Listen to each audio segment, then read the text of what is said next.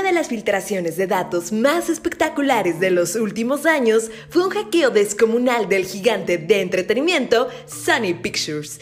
Aunque los muchos correos electrónicos vergonzosos que se filtraron atrajeron la atención de los titulares, la filtración también expuso datos personales, como los salarios de los empleados y los números de seguridad social.